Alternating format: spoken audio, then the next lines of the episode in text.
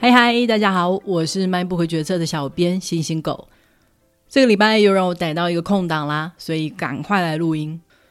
自从台湾开始渐渐缩短回国要隔离的时间以后，我觉得我的脸书还有 IG 上面已经全部被出国的照片给占满了，甚至是 YouTube 上面所有有在 follow 的 YouTuber 全部都在国外拍片。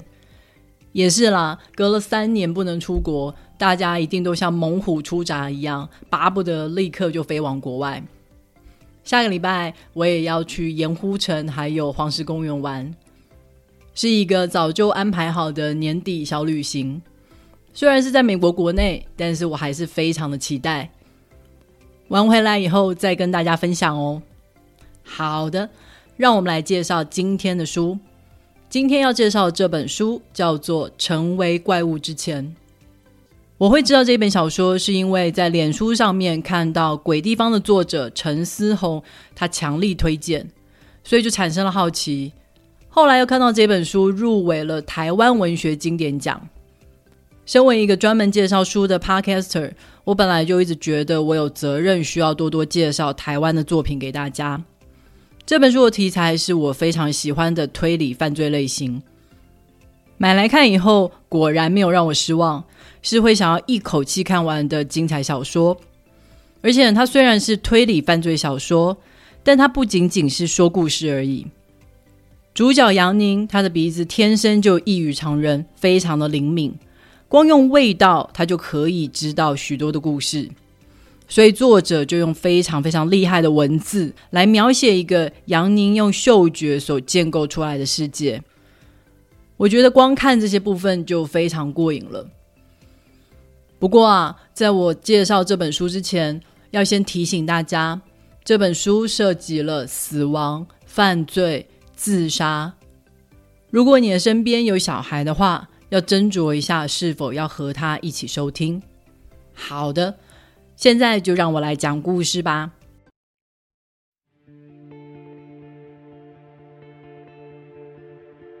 这本小说的主角杨宁，他是一个特殊现场清洁师。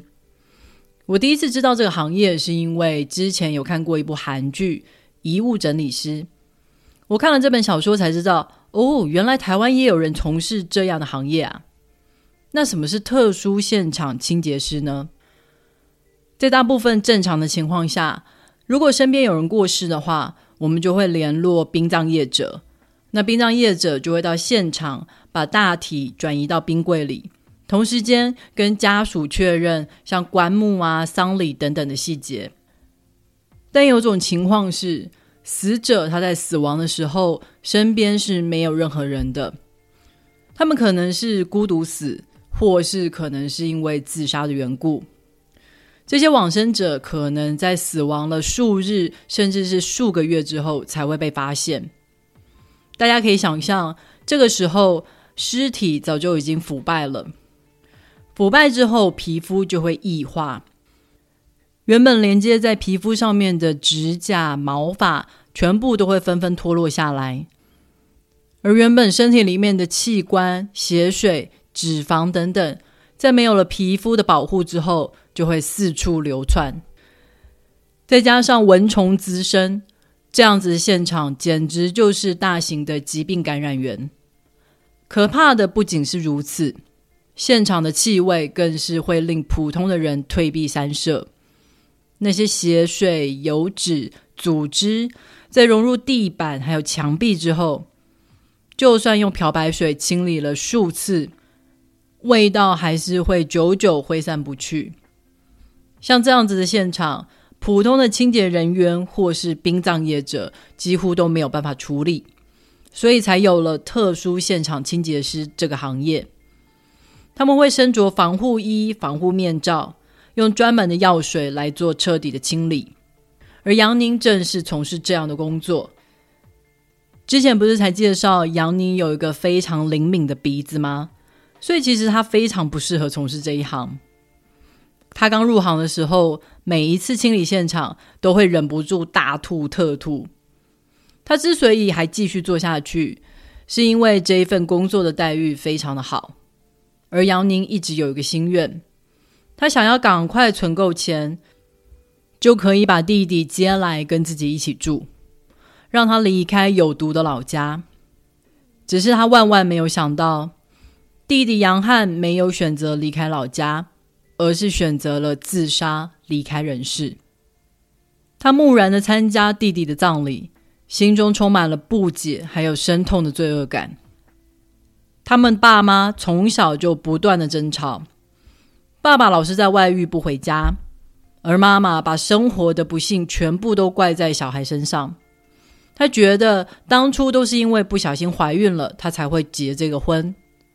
而跟爸爸吵架之后，妈妈就会整天躺在床上，沉浸在自己的忧郁里面，对杨宁姐弟俩完全是不闻不问，放任他们自生自灭。妈妈特别讨厌老大杨宁，看到他就像看到自己人生急转直下的源头。所以杨宁一上大学就立刻搬出家里。他原本想说服弟弟也跟他一起上台北读国中，弟弟思前想后，最后拒绝了他的提议。后来弟弟上了高中之后，杨宁又提议了一次要不要来台北，弟弟还是拒绝了。只说等考上台北的大学，就会搬去跟他一起住。杨宁没有坚持说服弟弟，但是他现在非常恨自己，为什么当初不坚持下去？葬礼的现场，妈妈哭得死去活来，但杨宁却连一滴眼泪都没有掉。在失去弟弟以后，他成了一具行尸走肉，不只是失去感受喜怒哀乐的能力。他的鼻子也跟着失灵。过去，他习以为常的使用嗅觉来感受周遭的世界，但是现在他再也闻不到任何味道。他可以面不改色的吃掉早已经腐败的食物，而只有在一个特殊的时候，他的嗅觉才会恢复。那么是什么特殊的时候呢？就是现场有发生过死亡的时候。过去那种直冲脑门、让人眼泪直流的尸臭味，现在成了杨宁与世界重新连接的一把钥匙。杨宁为了可以享受嗅觉短暂恢复的快感，疯狂的投入工作，没有想到却在一次清理工作完成之后，意外的接到了警察的传唤电话。因为他清理掉的竟然是一个连警察都还不知道的凶杀现场，偏偏他的专业把凶手的痕迹都抹除的一干二净，他反倒成了现场除了死者之外的唯一一个人。警察对杨宁的说辞半信半疑，要不是因为现在警察还找不到他跟死者之间的任何关联，早就二话不说的把他当成凶嫌逮捕起来。所以杨宁必须得想办法证明自己的清白，找到真正的凶手。其实还有另外一个原因，要让杨宁非找到凶手不可，那就是他在这个现场闻到了一个香水味，而这个味道他在弟弟的自杀现场也闻到过。如果说这个味道是来自凶手的话，有没有可能这个人也杀死了弟弟？弟弟根本就不是自杀呢。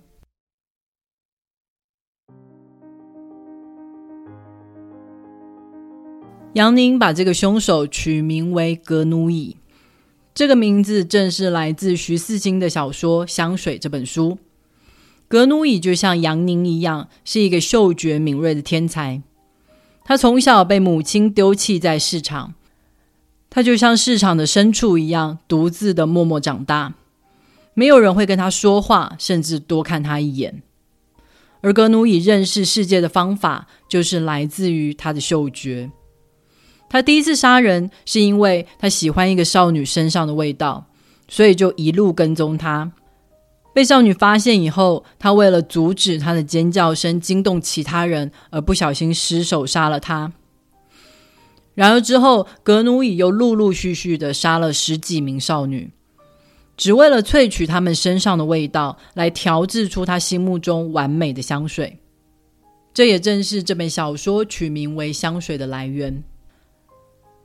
杨宁打从心底的希望是像格努伊这样的怪物杀死了弟弟，即使说这个联想非常的牵强，毕竟遗留在现场的香水味，可能是来自于一个死者认识的任何人，不一定是凶手。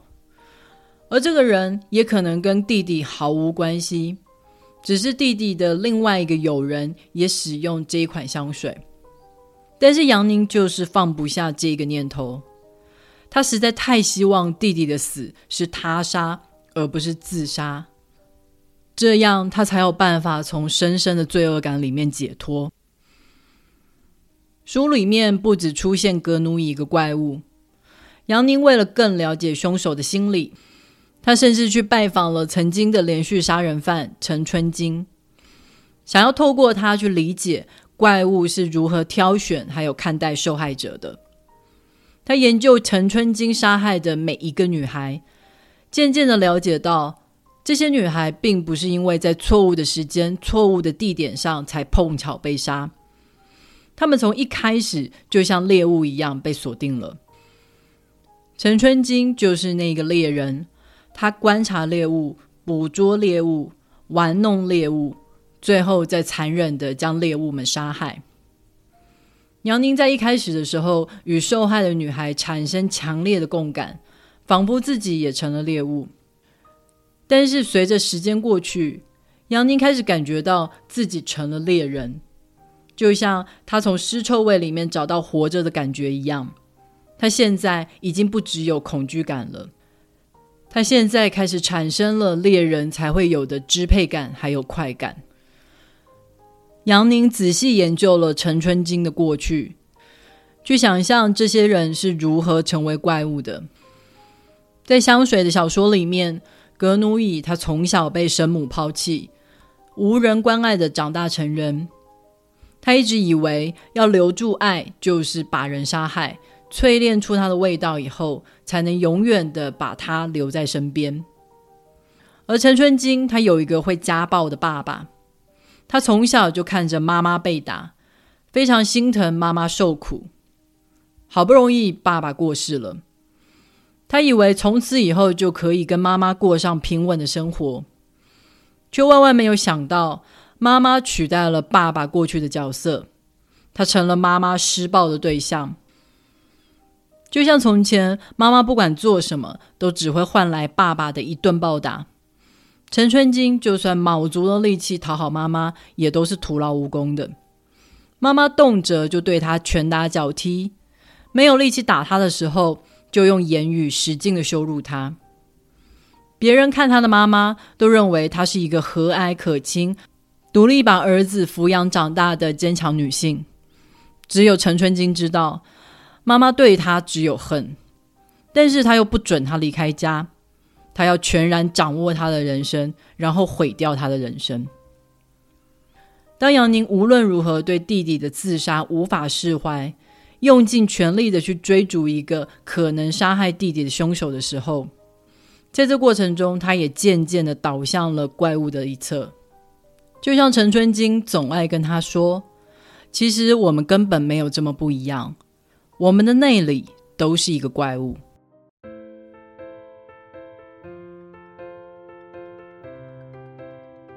在看这本小说之前，我正好看了 Netflix 上面的热门影集《杀人魔达莫》。他是美国恶名昭彰的连续杀人魔，他总共谋杀了十七名男孩，而且他不仅杀害他们，还会吃掉这些尸体的一部分。影集里面描述到他小时候的家庭生活，跟杨宁一样，他的爸妈也是从小争吵不断。达莫感觉这个家里根本就没有人在乎他，而且在爸妈离婚的时候，真的是弟弟的抚养权。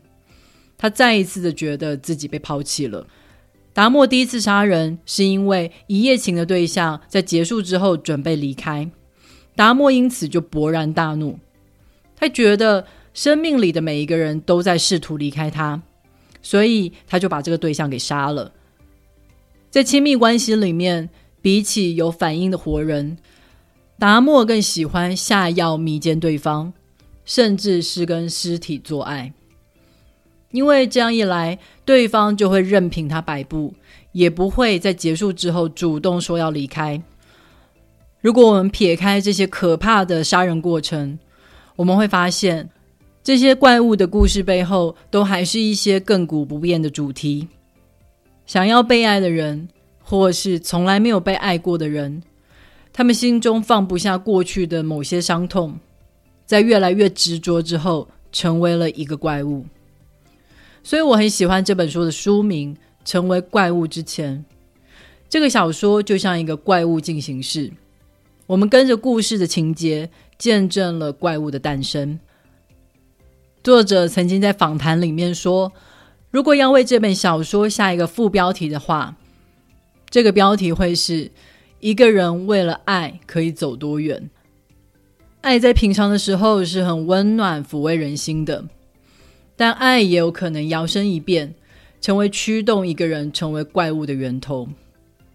如果你喜欢今天的介绍的话，别忘了透过 MyBook 的导购链接来购买这本书哦，网址是 triple w 点 mybook 点 tw。也别忘了在 Apple Podcast、Spotify、First Story 还有 YouTube 上面订阅 MyBook 决策。你的订阅跟留言就是对我最好的动力。下个礼拜我要出去玩，不会录音，希望下下个礼拜有缘再见哦，拜拜。